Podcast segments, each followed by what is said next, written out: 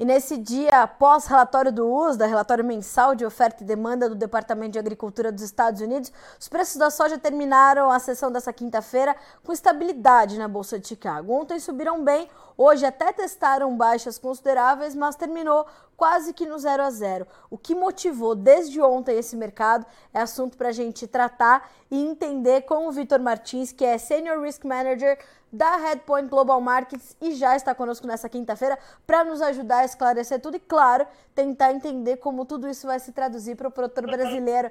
Não é isso, Vitor? Seja bem-vindo, meu amigo. Boa tarde para você. Olá, boa tarde, Carla. Boa tarde a todos os ouvintes de Notícias Agrícolas. Prazer novamente estar aqui contigo, Carla. Prazer é nosso. Vitor, de fato, né? Tivemos aí um, um relatório do USDA que chamou atenção para algumas informações. Ontem o mercado subiu, hoje caiu, mas depois amenizou essas baixas e fechou no 0 a 0. Faz sentido esse movimento para você? Está em linha com o que nós estamos vendo, principalmente entre os fundamentos? Exatamente, Carla. É, basicamente, o que nós temos agora é uma transição tá, no, nas expectativas do, do mercado como um todo acerca de quais serão os próximos drivers de alta e de baixa do complexo de grãos como um todo, né, pós esse USDA, que foi um USDA inesperado em trazer um corte de produtividade é, muito acima que o mercado esperava, o mercado não trabalhava né, com um corte, assim como um, relatório sem é, alterações em, em, termos de produtividade, e houve sim, é, na verdade, um aumento na oferta, sobretudo como dado o aumento no estoque de passagem da temporada 21-22, que foi cantado lá no relatório do USA do último dia 30 de setembro. Então o mercado agora, cara, ele vai parar de olhar um pouco os fundamentos do lado da oferta e vai começar a olhar alguns pontos que a gente vai discorrer agora no bate-papo, que é um ponto muito incerto, que é uma questão de geopolítica e de macro, e claro, os fundamentos da demanda. Uh, e o que, que a gente vai ter que olhar primeiro, ou melhor, o que, que o mercado vai tentar precificar primeiro, Vitor? Porque, uh, embora esses números ou essas, essas pontas estejam amarradas, uh, a gente tem muitos caminhos agora que o mercado pode fazer, né? Exatamente, Carla. Bom, começando pelo. Vamos, vamos, né, vamos trazer aqui um, uma retrospectiva de como foi o pregão de ontem. Né? Ontem era justamente o que a gente mencionou, o mercado esperando é, um relatório que houvesse um, um, corte um pouco singelo no, na soja, mas um corte já precificado na produtividade de milho, né? e houve um corte muito acima do esperado, até mesmo das bandas inferiores ali de estimativas. Até mesmo os analistas mais negativos erraram o real corte da produtividade é, de soja nos Estados Unidos, trazendo para 49,8 bushels por acre. Isso basicamente já está no preço. E apesar de que logo após o relatório nós tivemos ali uma alta acima de 30 bushels por acre, 30 é, pontos por bushel, desculpa, e, e, e realmente trouxe né, uma, um maior apetite de cobertura por parte dos fundos, é, nós podemos observar que ao longo do pregão o mercado foi devolvendo. Por quê? O mercado foi digerindo os números e vendo que o balanço de oferta e demanda, na verdade, o estoque uso aumentou ou seja, é, destruindo-se demanda. A demanda foi reduzida, diga-se de passagem, sobretudo pela queda no, nas exportações, né, nas expectativas de exportações por parte do USDA, e hoje né, no, na, nós tivemos aí novamente drivers extremamente voláteis, todo o complexo agrícola e de commodities, vindo principalmente do lado do macro. Né? Então, o front macro foi o principal driver, foi o, o grande, é, é,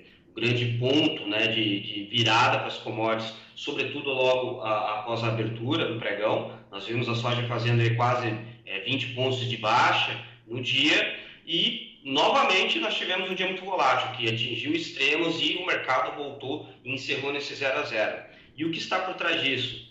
Basicamente, um detalhe um pouco técnico, que é a questão da leitura do mercado financeiro como um todo acerca das, dos próximos passos do Banco Central americano. Hum. Porque o que nós tivemos hoje foi a divulgação de inflação nos Estados Unidos, né, de inflação ao consumidor. Saiu um relatório, cara, que foi a maior inflação, o núcleo da inflação, né, é, tirando energia e alimentos, que foi o maior núcleo da a inflação anualizada, foi o maior é, crescimento na inflação desde 1984. Ou seja, o mercado esperava um aumento mensal de 0,20 percentual, na inflação né, de agosto e veio um aumento de 0,40, ou seja, é o dobro do que o mercado esperava, o que é extremamente é, um, um, indicador de aversão a risco, onde você tem um Banco Central americano mais altista na, na condução de política econômica, né, monetária, na elevação das próximas taxas de juros, o que significa um dólar mais forte e commodities para baixo. Né? essa tem sido a dinâmica. E mais uma vez, o mercado reagiu logo após né, esse relatório, digeriu e o mercado voltou a realizar, ou seja, voltou a subir, encerrou nesse 0 a 0. E claro, a gente vai discutir o que, que vai fazer agora o mercado dar uma virada de chave e tomar alguma posição. É isso que eu quero entender. Uh, vai vir do front da demanda ou ainda pode vir alguma surpresa do lado da oferta que poderia mexer com esses preços? Vitor, quais são suas perspectivas a partir de agora?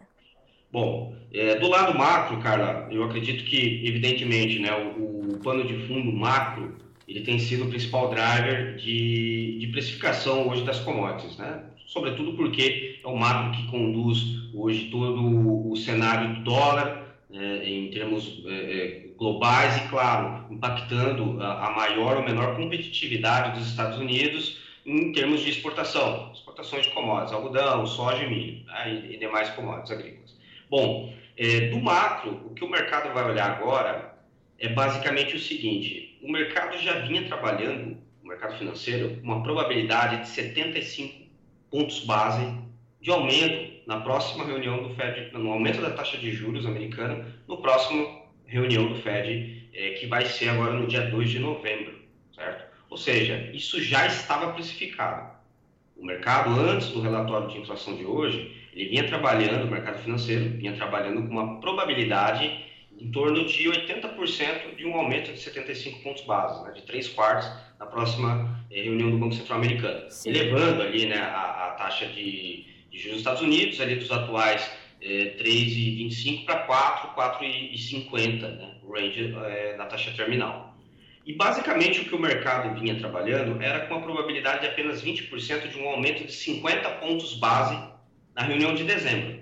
Né? Então, deixa eu tentar explicar aqui para ser mais simples.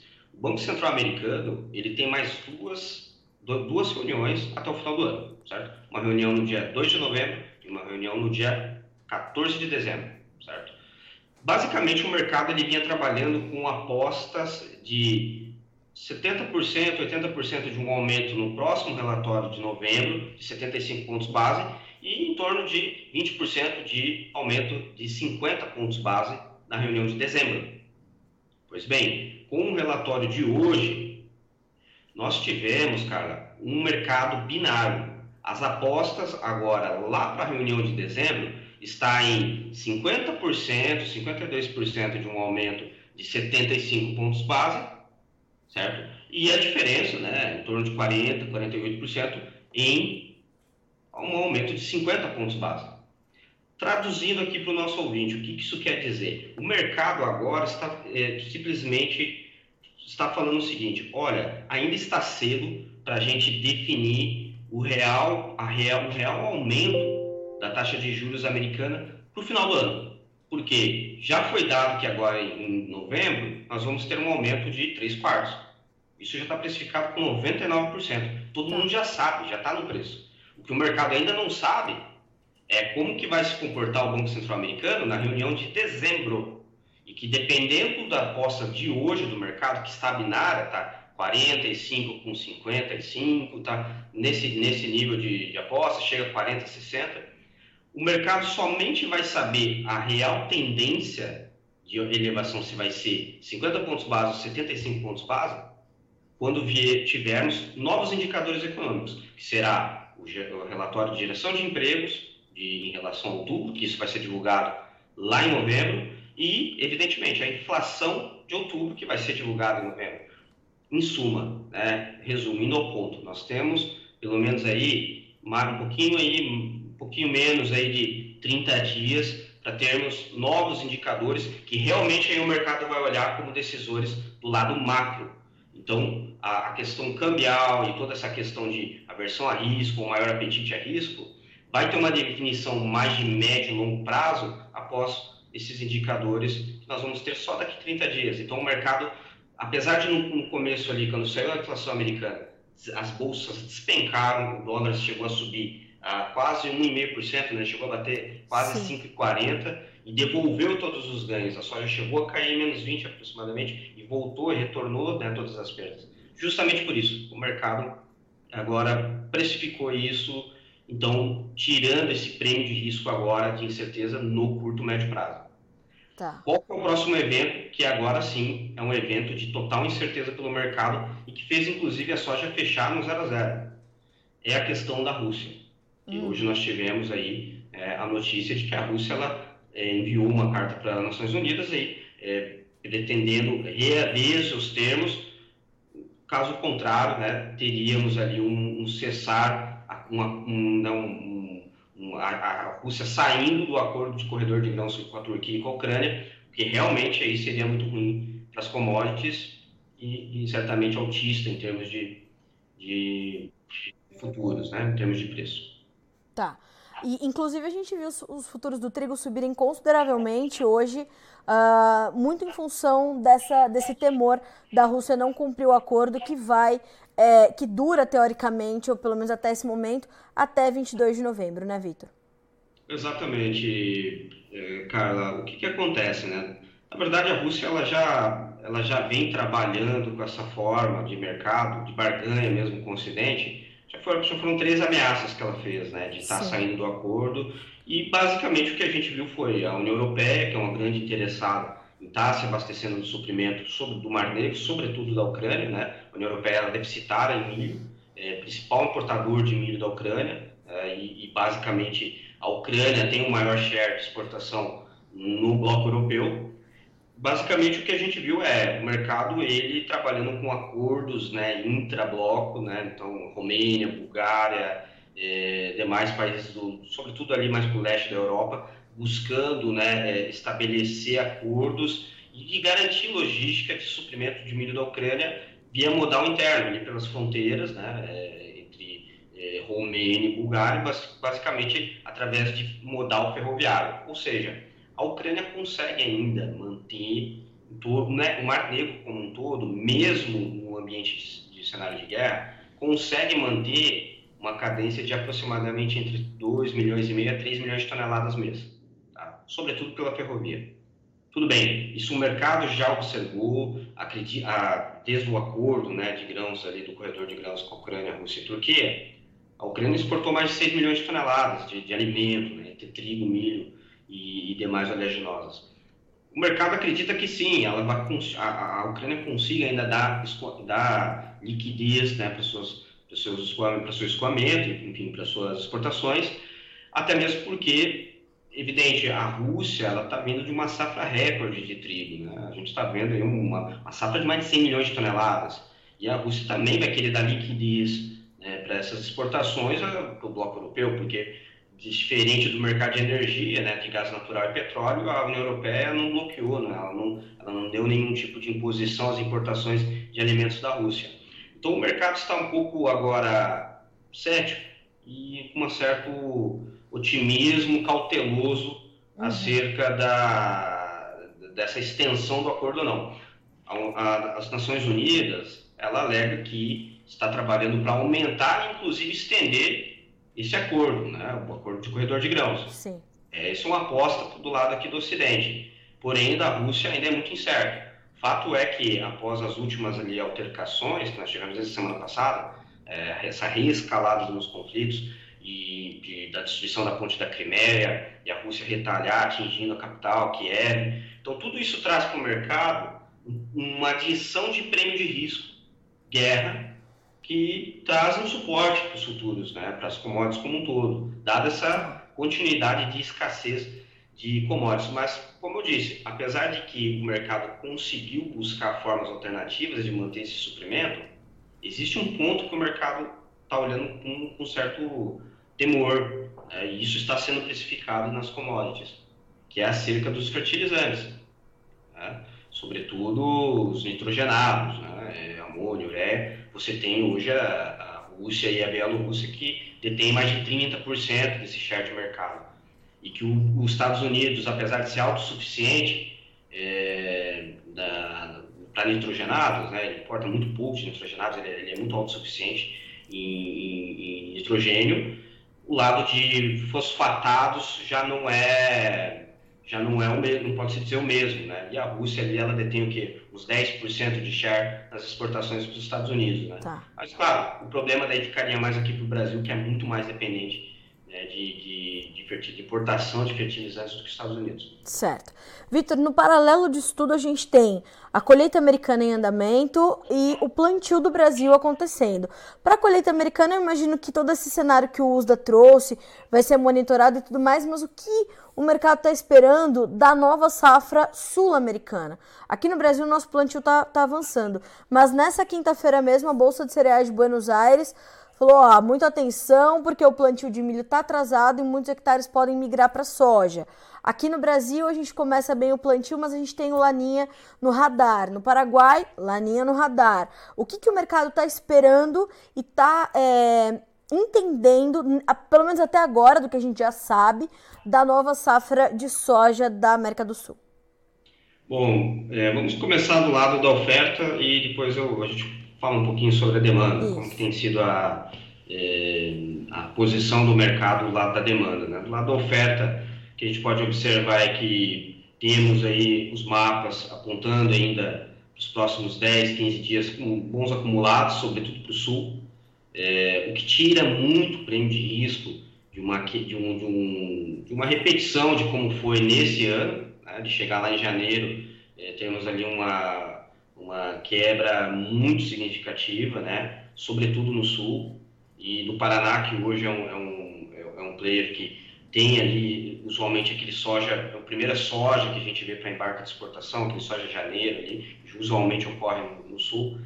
Basicamente, esse temor ainda não está, é, não existe nenhum tipo de intensificação de temor, apesar de que o Laninha tem se intensificado. Né? A gente que até El Ninho tem aumentado as apostas, mas o último Enzo que eu, que eu olhei, ele trouxe sim um aumento, né, alguns 12 pontos percentuais de aumento na probabilidade do Laninha, sobretudo ali para janeiro, fe, é, janeiro, fevereiro e março, que é muito importante a gente acompanhar, que é o principal período que, que a gente vai ter as lavouras ainda, é, dezembro na verdade, mas a gente já tem ali as principais lavouras no Brasil é, formando grãos né, em, em enchimento de vagem, R5, Basicamente, o que a gente está vendo é que o plantio está muito regular e as chuvas estão boas. O plantio a nível Brasil já passa de 15%.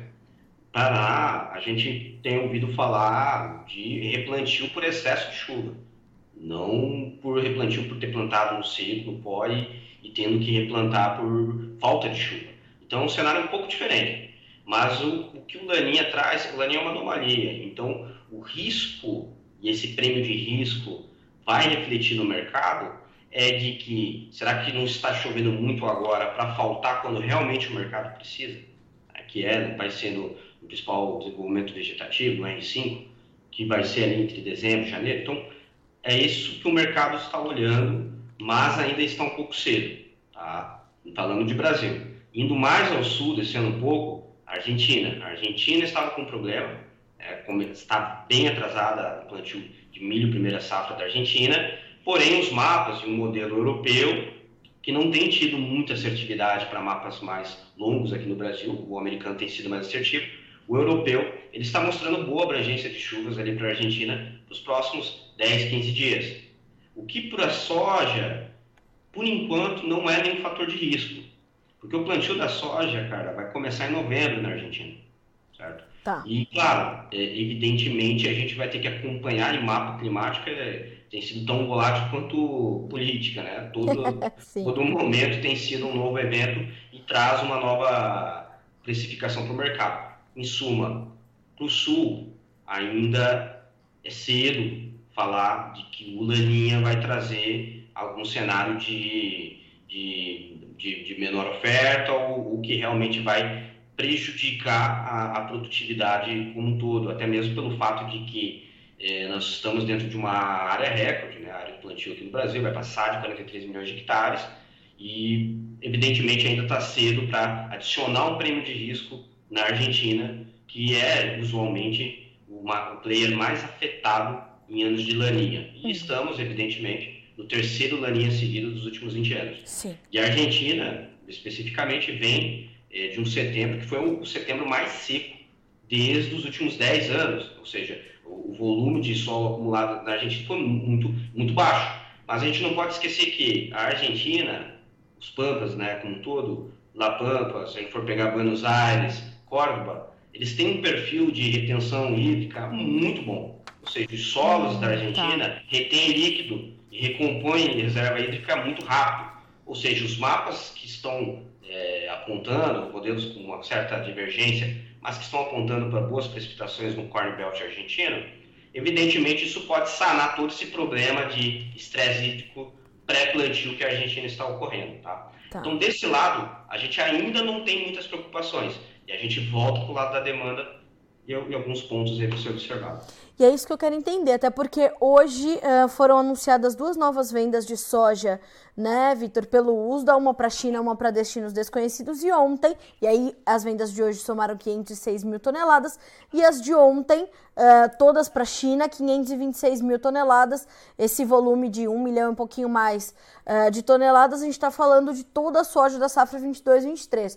Como é que, um, você avaliou esse comportamento dessas vendas, e principalmente como é que você está observando a demanda de uma forma geral nesse momento, em especial a demanda chinesa.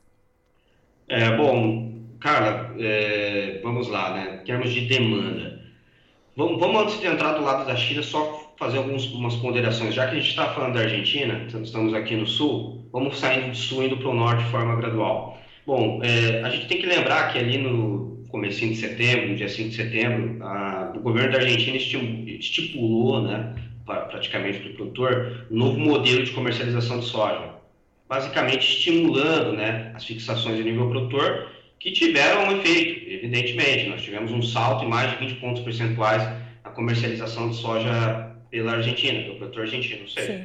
em termos de volume, mais de 12 milhões de toneladas de soja vendida. O que a gente pode dizer sobre isso, Carlos? Que a Argentina, ela, essa medida, ela trouxe uma distorção na dinâmica global da soja. Tá? A Argentina, ela não é tipicamente uma exportadora de soja, e sim uma processadora de soja e exportadora de derivados. Todo mundo sabe disso. Né? Falou de farelo, falou de óleo de soja, falou da Argentina. Ela é a grande fiel da balança no balanço de oferta e demanda de derivados. Sim. A Argentina, por ter exportado o que não era de costume e por ter esse, essa sobreoferta de exportação, de, de, de oferta de, no caso de suprimento de soja por parte da Argentina, desses 12 milhões, mais de dois terços foi para o mercado interno, o restante para exportação. O que a Argentina fez foi exportar margem de esmagamento negativa para o Brasil e para os Estados Unidos também no spot. E para os Estados Unidos, eu acho que foi pior, foi tirar demanda de exportação americana em plena janela de colheita, em plena janela de exportação, Exato. Que é curta. Né? Basicamente, os Estados Unidos têm ali a partir de outubro até, até dezembro, janeiro, para aproveitar e ter um maior volume de exportação para a China. É, então, o que aconteceu foi que pelo menos mais de 4 milhões de toneladas, que outrora deveriam ser de suprimento americano para a China, a China cobriu essa demanda, essa caixinha de demanda pela soja argentina. E o que e além disso, né, basicamente, uh, os Estados Unidos, infelizmente, teve alguns problemas logísticos, que é o baixo calado do rio Mississippi, o que trouxe um, um gargalo logístico, comprimiu janela de embarque, certo? Dispararam os fretes, dispararam o frete, você teve um, um, uma margem de elevação pelo exportador muito negativa, né, que não fechava a conta, ou seja, se não fechava a conta, ela teria que passar para o produtor. E ele passava pelo produtor via bases mais fracos, ou seja, os bases internos do produtor americano ficaram negativos. E o, e, e o replace, né, o custo de reposição for ports, tornou a soja americana muito cara, posto China. Ou seja, a soja americana hoje está 280, 290 centavos por bucho acima de Chicago. Sim. É, totalmente fora de conta, em pleno programa de exportação é, americano. O que faz, o que isso quer dizer na prática, Carla? A soja americana está muito cara ou o prêmio recua, que é uma questão logística agora, tá. né, de voltar todo esse afluente, né, e, e, esse fluxo do logístico do hub do, do Golfo, Sim. ou Chicago cai para tornar a soja, a soja americana, o flat price mais barato, posto China. O que a gente está observando é que se isso não ocorrer, evidentemente a janela vai fechar e vai fechar mais cedo, porque o plantio aqui no Brasil está dentro da janela. E em meados de metade de janeiro já tem soja disponível. Então, é, chegou até dezembro, basicamente o mercado vai tirar o pé do, do, das originações de soja dos Estados Unidos e olhar, esperar adentrar aqui a safra brasileira. Então, os Estados Unidos está com um programa de exportação que está né, com a corda no pescoço, é muito perigoso, tem uma janela muito curta e é isso que o mercado vai olhar daqui para frente. Tá? E, basicamente, olhando agora do lado da demanda, né, então por isso que eu quis fazer esse, esse gancho, do lado da demanda, a gente tem a seguinte dinâmica. A China, ela usualmente origina de 40 a 45 cargos por semana, mesmo ela vindo de feriado né, nessa semana, ela estava em feriado semana passada, ela voltou de feriado essa semana, ela voltou e originou, nem originou nem 20 barcos, certo? Então esse volume de ontem, né, que foi 526 mil toneladas, hoje teve mais de 200 mil toneladas, é muito comum, é, é, é o volume que a China precisa originar em média por semana para atender o pico de demanda sazonal que ela tem de consumo de, de carne, proteína e de óleos vegetais né, à frente das festividades. Então, as encomendas das fábricas de rações continuam muito elevadas, certo? Os estoques de farelo continuam extremamente baixos, porém, grande parte da demanda de outubro e novembro, a China originou de soja argentina. E a Sinograin também. Então, e as vendas recentes estão sendo vendas muito mais para 23. O que, que, eu quero dizer com isso? As vendas de 526 mil toneladas foram vendas para embarque pelo PNW, né, e não pelo Golfo, porque pelo PNW, porque tem um, um translado menor, né, ele é mais rápido, tem, leva 15 dias para sair dos Estados Unidos para a costa norte da, da, da é, costa norte ali da, da China. Basicamente, é onde a China está focando a sua originação. E a gente está vendo isso porque, primeiro, ela está ligeiramente coberta já uhum. para outubro e novembro, né? ela tem mais de 90%, 100% coberta para novembro, para outubro, 80% coberta para novembro. A, o, o, fundo do buraco está dezembro, dezembro ela não tem nem 20% coberta, mas janeiro, fevereiro, março, a China tem mais de 35% da demanda coberta, sobretudo para fevereiro e março. Então, a, a China está fazendo a seguinte estratégia: ela está originando soja americana para janeiro, fevereiro e março, principalmente fevereiro, março, pelo PNW, certo? Tá. Uma forma estratégica de se redear de um cenário de quebra aqui no Brasil, para não acontecer como aconteceu ano passado. Ela ter focado só nos Estados Unidos no spot e aqui não se, não, não se cobriu, né? ela não se cobriu, não fez um hedge lá nos Estados Unidos contra uma quebra aqui no Brasil, ficou pouco coberto para janeiro, fevereiro, março, primeiro trimestre, virou o ano, teve a quebra aqui, faltou soja. Né? E foi aquela correria e o que a gente, a gente observou. Prêmio e Chicago subindo junto. Né? Então, o que a China está fazendo é cobrindo posições, mas olhando, né, mas olhando para mais para a safra ali, para a janela ali eh, de fevereiro, embarques fevereiro, março, pelo PNW, que é um embarque mais curto, como um hedge contra um cenário de quebra de safra aqui no Brasil. E Vitor, quando é que a gente vai encaixar ou como é que a soja brasileira vai se encaixar nessa dinâmica. A gente está prestes, caso o clima nos, é, é, nos ajude e a gente veja uma confirmação dessa situação, a gente está falando de uma safra de 150 milhões de toneladas, onde é que nesse, nessa dinâmica que está sendo construída para a demanda, principalmente a demanda internacional, a gente vai encaixar a, a oferta brasileira? É, bom, Hoje, Carla, nós temos ainda um cenário de boas margens de esmagamento para soja, eh, soja futuro, na né, soja nova, 23. Temos aí a indústria com, com boas margens que, e, e, como a gente tem observado, né, a indústria, o mercado local vai ter um esmagamento recorde, né, de acordo aí com entidades de classe e todas as estimativas do mercado. Ou seja, o esmagamento vai ser um importante driver de precificação para a soja brasileira, sobretudo para a temporada nova, 22-23. É, do lado da exportação, evidentemente, é uma questão de quanto que vai ter que é, o Brasil cair, os prêmios aqui caírem para poder é, as margens na China para 23 ficarem mais positivas, porque apesar do, do, atual momento as margens estão positivas no spot, a gente tem ainda é, prêmios aqui que estão ainda muito elevados, custo frete China, a China ainda não está com margens tão positivas originando soja aqui pelo Brasil para 23, certo? Então o mercado, o que a gente espera é que a China ela tenha uma postura de comprar mais de boca, de mão para boca aqui no Brasil, em boca de safra, e aí vai concorrer, evidentemente, a nível mercado com, com, com a indústria, tá? que é o que a gente já está observando. Mas a indústria já está se cobrindo antes. É isso que a gente está observando. Né? As indústrias esmagadoras elas já estão focando mais nessa soja 23. O que não está acontecendo é, é ter uma, uma, uma, né, uma recíproca por parte da oferta. Né? A gente vê que o mercado interno continua muito represado. Certo? E o que deve pressionar e, e impulsionar esse farm selling, evidentemente, vai ser via prêmio. Eu acredito que uh, vai ter que ser o, o componente que vai ter que pressionar o mercado para fazer com que a, a oferta seja mais é, solícita, eu diria, mais disponível aqui no Brasil. Bom, sendo direto, eu acredito que o mercado ainda a gente tem, nós tenhamos oportunidades tá. pelo lado de um, senti um sentido de ter mais demanda China olhando a, aqui no Brasil no 23 isso fortaleceu o prêmio, tá? Evidentemente, a China ainda está pouco coberta para a janela 23, ela tem ainda muita demanda, o uso da, a, aumentou em 1 milhão de toneladas é, a perspectiva de importação ao longo da temporada 22-23, mas, é, evidentemente, a oferta sobrepõe essa demanda, né? esse, esse volume a ser fixado.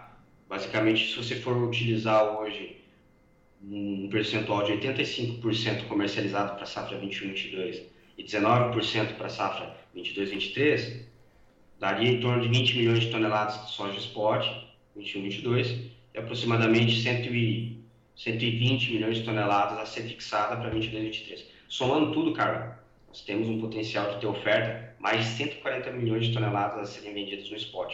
Meu Deus. É, é muita soja. É muita soja. Tá? É muita soja. E com o mercado que está do lado da exportação, com margens do, lado do esmagamento, com margem de esmagamento positiva para 2013. Tudo bem, mas existe um teto de cobertura. O mercado vai cobrir aquele determinado período de necessidade da indústria e vai sair de mercado. E usualmente o mercado, eh, as indústrias saem de mercado ali em dezembro. Eh, na verdade, já estão até saindo de mercado recentemente, dado que as margens de esmagamento no disponível estão muito negativas. Claro, o foco vai ser 23, mas não tem tido muita liquidez por parte do represamento ainda a nível produtor. Tá. E a gente tem, de fato, essa, essa indústria no Brasil nesse momento um pouco mais contida também, né, Vitor? Inclusive, algumas, algumas plantas paralisaram suas atividades, porque justamente aqui no Brasil a gente já começa a sentir esse peso sobre as indústrias esmagadoras, né?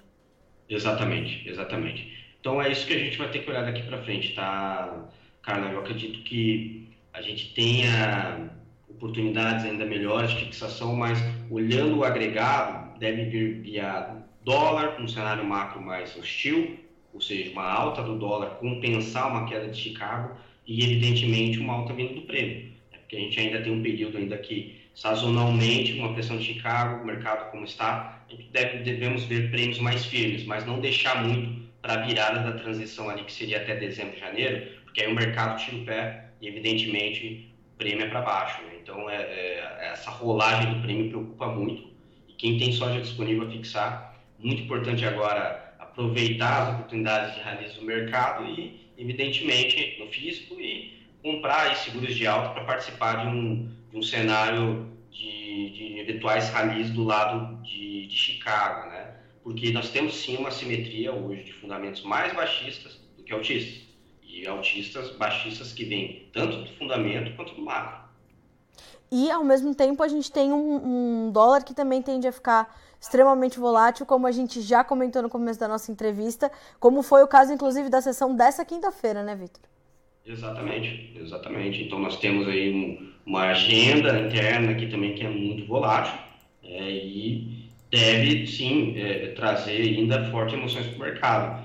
É, então, agora acredito que do lado macro, o mercado olhe mais no mercado interno, aqui em termos de dólar, do mercado de grãos, olhando o cenário Rússia e Ucrânia, o quanto que a Rússia realmente vai estar saindo desse acordo né, de corredor, do corredor de grãos.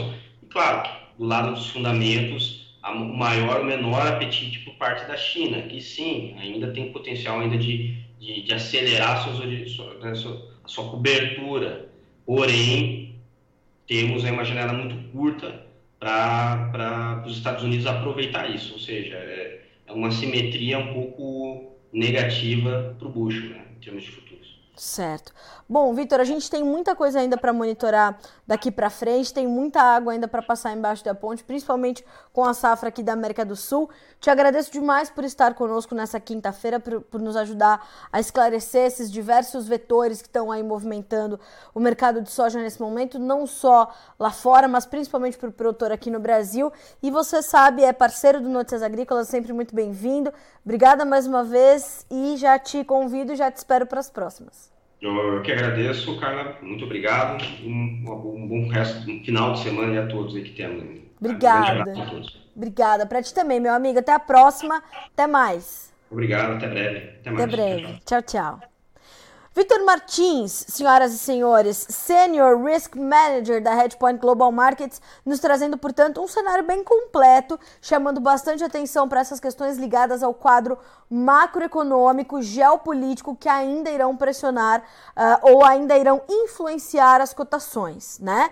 Uh, o Vitor pontuou a questão dos juros norte-americanos, a questão da guerra entre Rússia e Ucrânia e, claro, todo o futuro da economia global diante desses uh, drivers drivers, que tem muitos outros, mas enfim, o mercado muito focado nesses dois. Então, juros norte-americanos e a guerra entre Rússia e Ucrânia, né? Acho que só se fala nisso no mercado financeiro, é, porque esses dois fatores também impactam os demais. Do lado dos fundamentos, né? Atenção à oferta e tudo que vai acontecer aqui ainda na América do Sul, mas principalmente a demanda, né? O Vitor é, chama atenção para esse movimento da China, que cobriu boa parte do seu abastecimento na Argentina, uh, tão logo foi lançado aquele estímulo do governo, né, o chamado dólar soja, que fez com que fossem negociadas ali, comercializadas em 23 dias ou 3 semanas, algo nesse sentido, 16 milhões de toneladas, e boa parte disso foi para a China, né?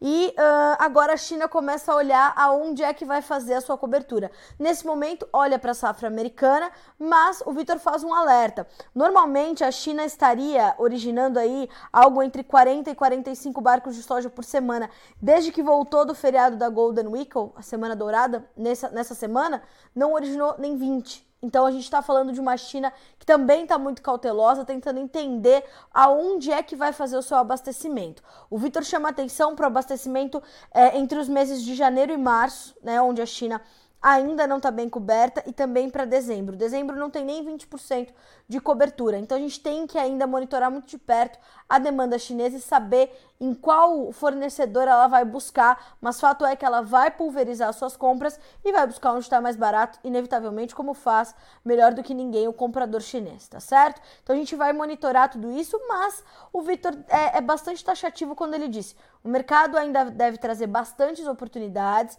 é, principalmente para o produtor brasileiro. É, a gente pode ver isso via algum repique em Chicago, uh, já que o dólar tem ainda é, uma tendência de muita, muita volatilidade. E ter atenção também à formação dos nossos prêmios aqui no Brasil, isso também vai ser bastante importante. Vamos ver como é que ficaram as cotações nesta quinta-feira na Bolsa de Chicago, números na tela para você. A soja fechou praticamente no 0 a 0 o novembro, 13 dólares e 95 centos por bushel, uma baixa de 0,25. Os demais contratos subiram um pouquinho. Janeiro, 14 dólares e 5, meio ponto de alta. O março, 14 e 13, 1,5 de ganho. Maio, 14 dólares e 21, alta de 2 pontos mais 75. Passando para o milho, a gente observa também um fechamento positivo. Dezembro, 6 dólares e 97, março, 7 dólares e 5, maio também 7 dólares e 5, julho, 6 dólares e 99, altas de pouco mais de 4 pontos e meio até 5 pontos no fechamento dessa quinta. Trigo, a estrela do dia fechou com altas aí de 7 pontos mais 25 a 10 pontos nos principais contratos. Dezembro, 8 dólares e 92, março, 9 dólares e 8, maio, 9 dólares e 15, julho, 9 dólares e 6 centos por bushel. Por que, que subiu o trigo? Porque a gente teve ali essa esse reforço e mais essa ameaça da Rússia já são três, como também pontuou o Vitor, de que a Rússia poderia não cumprir até o final, né? Poderia sair do acordo que tem ali com a ONU para garantir o corredor de exportação de produtos agrícolas da Ucrânia, né? O corredor de grãos. Esse acordo vale até 22 de novembro. Então, logo a, houve aquela escalada do, do aquela escalada do, do, do conflito no final da última semana, começo desta, com ali a explosão na ponte que liga a Crimeia ao território russo, o que acontece? A gente viu o mercado ficar de novo bastante confuso.